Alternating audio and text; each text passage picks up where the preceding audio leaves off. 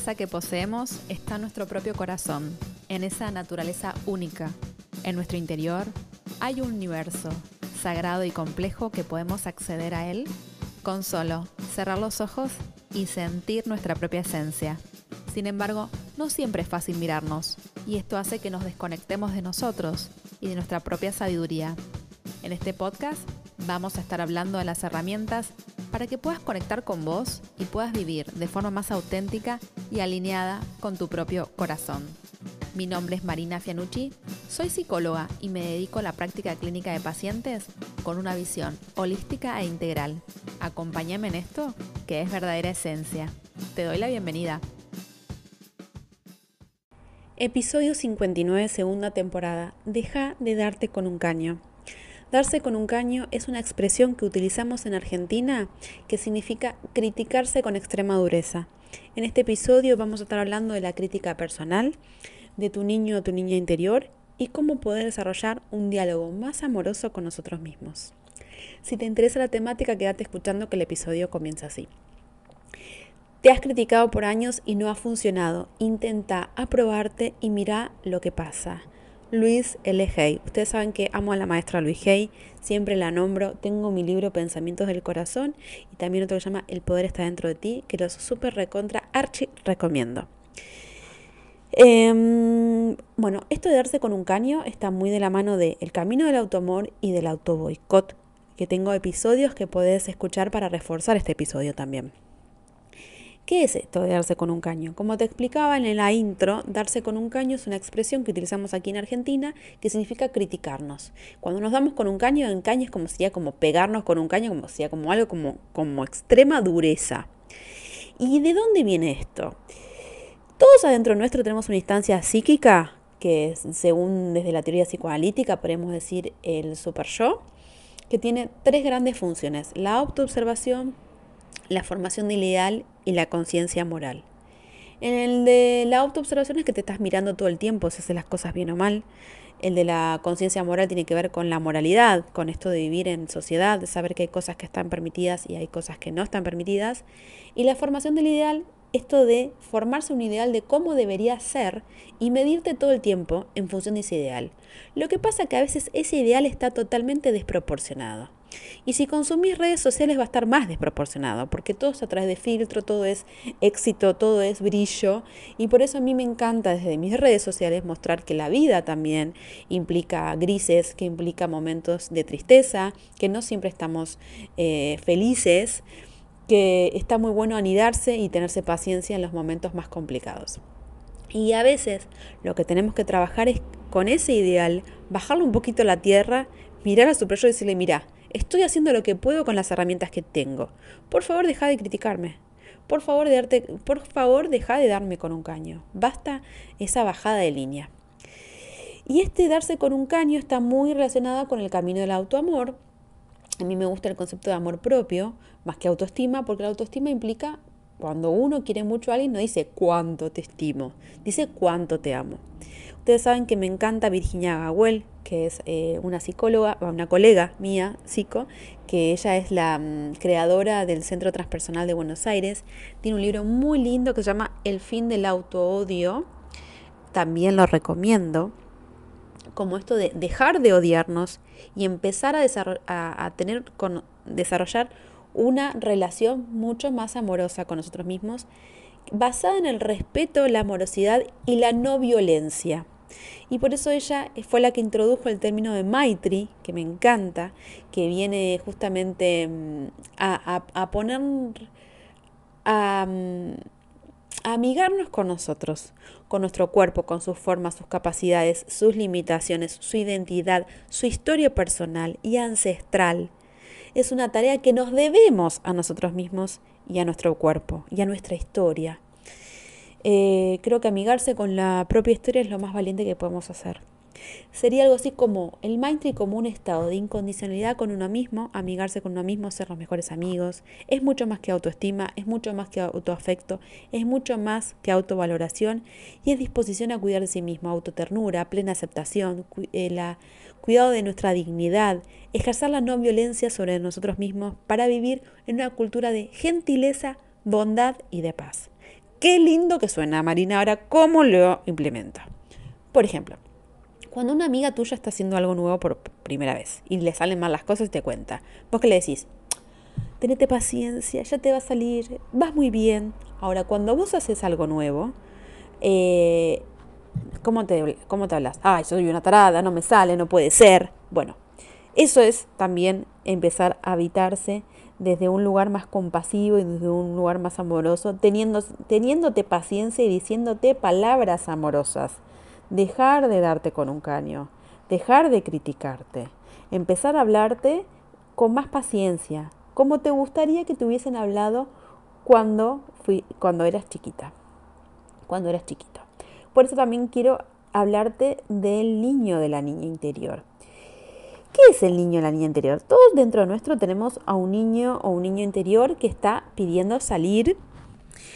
Y como dice la maestra Luis en este libro Pensamientos del Corazón, en su página 170, dice, cada uno de nosotros está siempre trabajando con el niño de tres años que todos llevamos dentro. Lamentablemente nos pasamos la mayor parte del tiempo gritándole y después nos preguntamos por qué será que nuestra vida no funciona.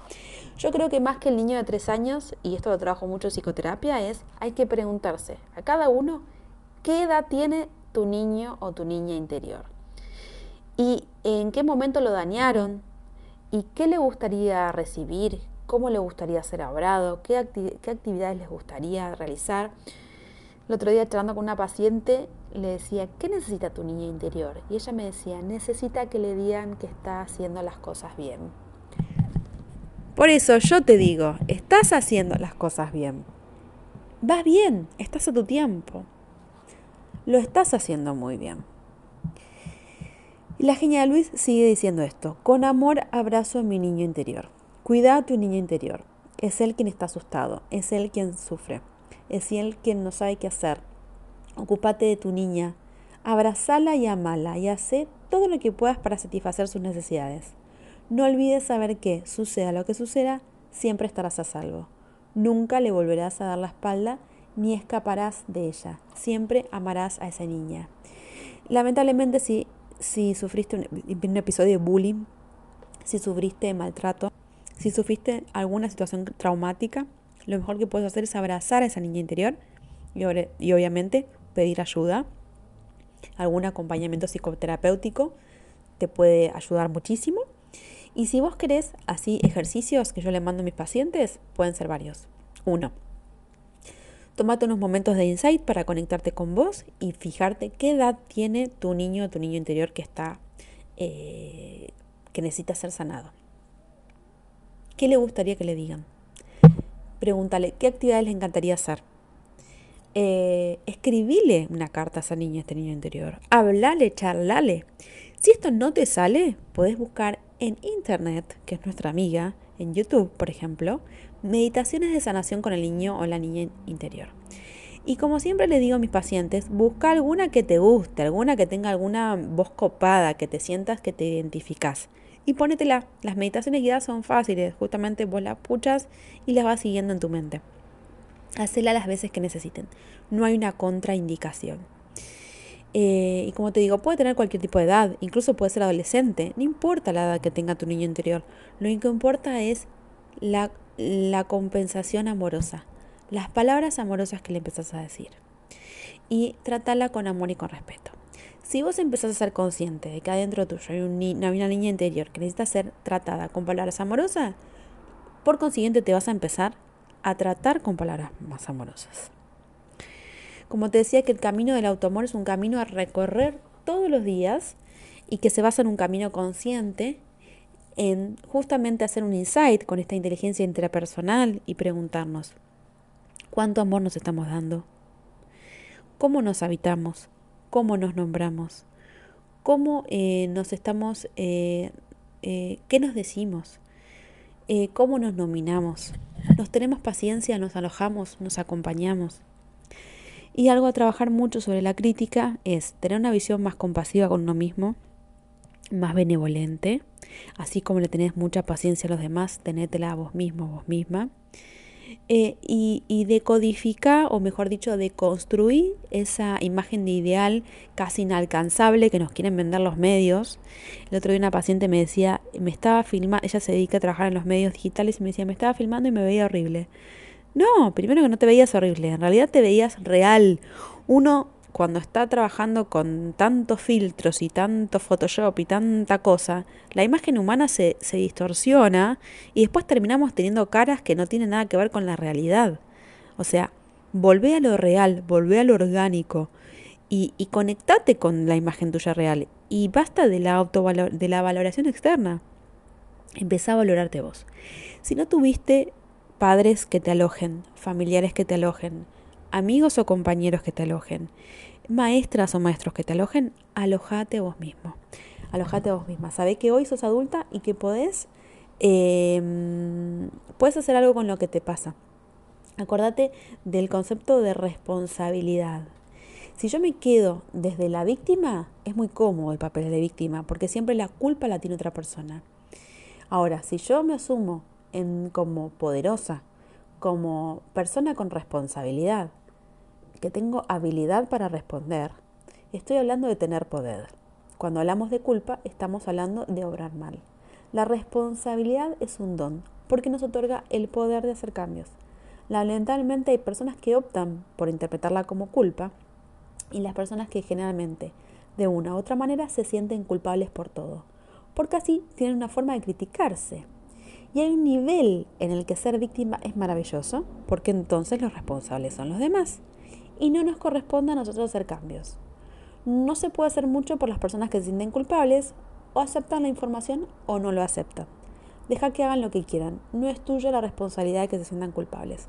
Creo que es muy importante y si escuchaste los episodios sobre la culpa, saber que la culpa es una emoción humana que no es ni buena ni mala, sino que me indica que infringió una norma.